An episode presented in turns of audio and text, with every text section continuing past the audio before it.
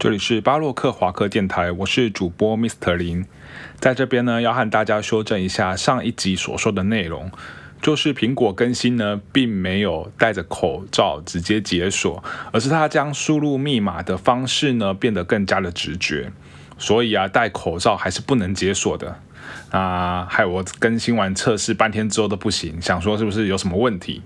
这边要和大家说声抱歉，这是我没有验证好的地方。好。那最近有一个朋友呢，一直来找我谈论他自己在感情上面的问题。那他的年龄大概在三十二到三十三岁之间，母胎单身，还没有交过女朋友。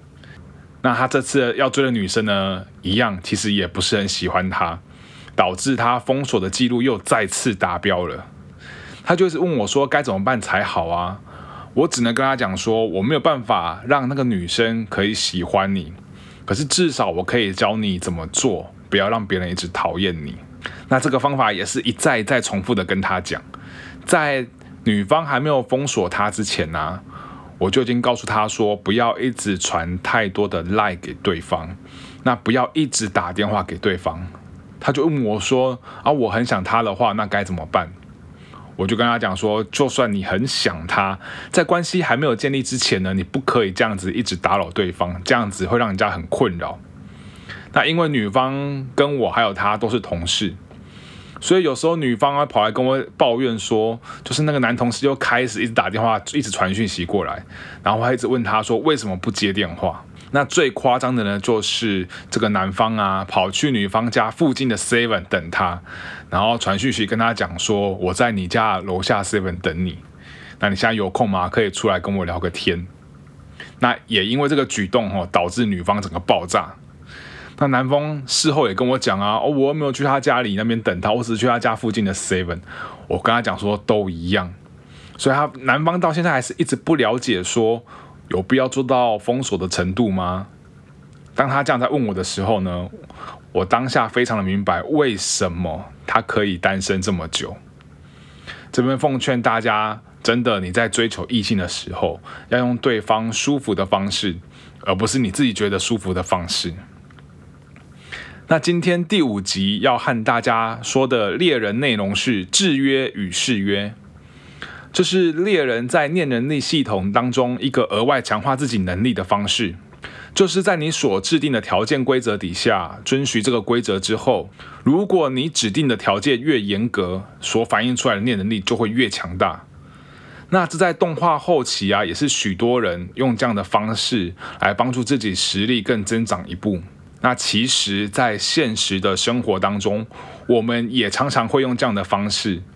借由限制你自己，达到你自己想要的目标。例如，在求学的过程当中，你可能要考试了，所以你就决定你不看电视，你不要玩手机，你不打电动，来专心准备你的项目。又或者是说，你想要减肥，你就限制你自己不吃甜食，或是在晚上几点之后你不吃东西。那在我高中的时候啊，听到一个比较夸张的案例，就是我朋友为了要考大学。他就是不让自己在床上睡觉，因为他想要多看一点书，所以基本上都是在书桌上面趴着睡着的。因为这样子睡啊，你不会让自己睡很久，那你多的时间啊就可以起来看书，这相当非常有意志力。那我之前呢也是有刻意想要让自己减重，所以开始执行生酮饮食。那有研究生酮饮食的人大概都知道，生酮饮食呢最简单的概念就是不吃碳水化合物。你可能会觉得说不吃碳水化合物听起来好像很简单，但事实上啊，你会发现说市面上基本上所有的东西都是碳水化合物，光是说米面面包不能吃啊，市面上就占了百分之八十趴了。所以啊，执行起来是有相当大的难度。网络上说呢，生酮饮食这个方法叫做七伤拳，伤人七分，损己三分。我觉得比较像是葵花宝典。欲练此功，必先自宫哦。那当时也真的透过这样的方法，体重那时候啊，瞬间掉下来了很多，但也只有一下子而已。那后面怎么维持才是真正的重点。所以从那个时候发现啊，饮食真的是导致你体重增加或是减少一个很重要的因素。之前有一本书呢，叫做《你有多自律就有多自由》，作者就是告诉大家自律对于自身的好处。那在这本书之前呢，好像很少人提到这样的概念。比较常听到有人讲的是持之以恒啊、坚持啊，或是努力，大概这几个方向，很少提到自律两个字。听起来的感觉呢，不是我相信大家都不会很舒服，感觉就是你要当个苦行僧一样。如果是一般人，应该都比较喜欢有弹性一点，而不是很硬性规定那个样子。但作者就提到说，就是因为他当时他以前所坚持的自律的习惯，才会让他现在的生活呢有更多的选择权，更加的自由。就像是说，如果你对你现在的饮食不多加自律，累积起来之后呢，未来你可能就必须为了三高的问题，为了肥胖的问题而困扰。那现在呢？你对你的经济情况不多加的自律要求，未来呢？你也势必必须为你的财务状况更加的花费心力。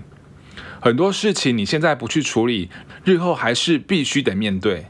所以这就是作者告诉我们的：现在保持自律的习惯，未来可以拥有更弹性的人生。那确实观察周遭的朋友啊，如果你没有待过业务单位，或是你没有做过保险传直销的人。真的很难会对未来五年、十年有一个具体的规划。大部分的人呢，都选择安于现状，不会去想说更多的出路。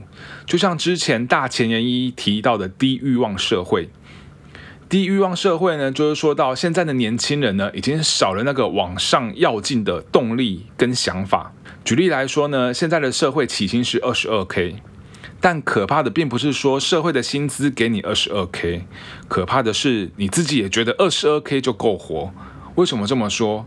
因为现在许多年轻人就是反正出了社会，呃，他也不需要租房子，住家里就好了。三餐如果家里有煮呢，就吃家里的；没煮的话呢，他可能吃个便利商店或是路边摊，一天一两百块也都过得去。所以好像也不需要花再多的心思去赚更多的钱，或是去多更充实自己。久而久之呢，这样一个生活习惯就造成了停滞的现象。当然，我相信还是有许多人为了自己的目标在努力、在奋斗。就像我一开始说的，猎人石龟的第一条，猎人必须要有狩猎的目标。如果你还有你的目标，还想要更强，或者是更快速达成你的目标的话，就对你自己设下一个严格的标准。配合意志力跟习惯的培养，相信你也可以一天比一天更强。期待我们一起带动我们国家的 GDP，一起创造更好的经济奇迹。那今天的分享就到这边啦。如果你喜欢我的 Podcast，记得留下五星好评，并且追踪我的脸书巴洛克华克，记得按赞跟分享哦。谢谢大家，拜拜。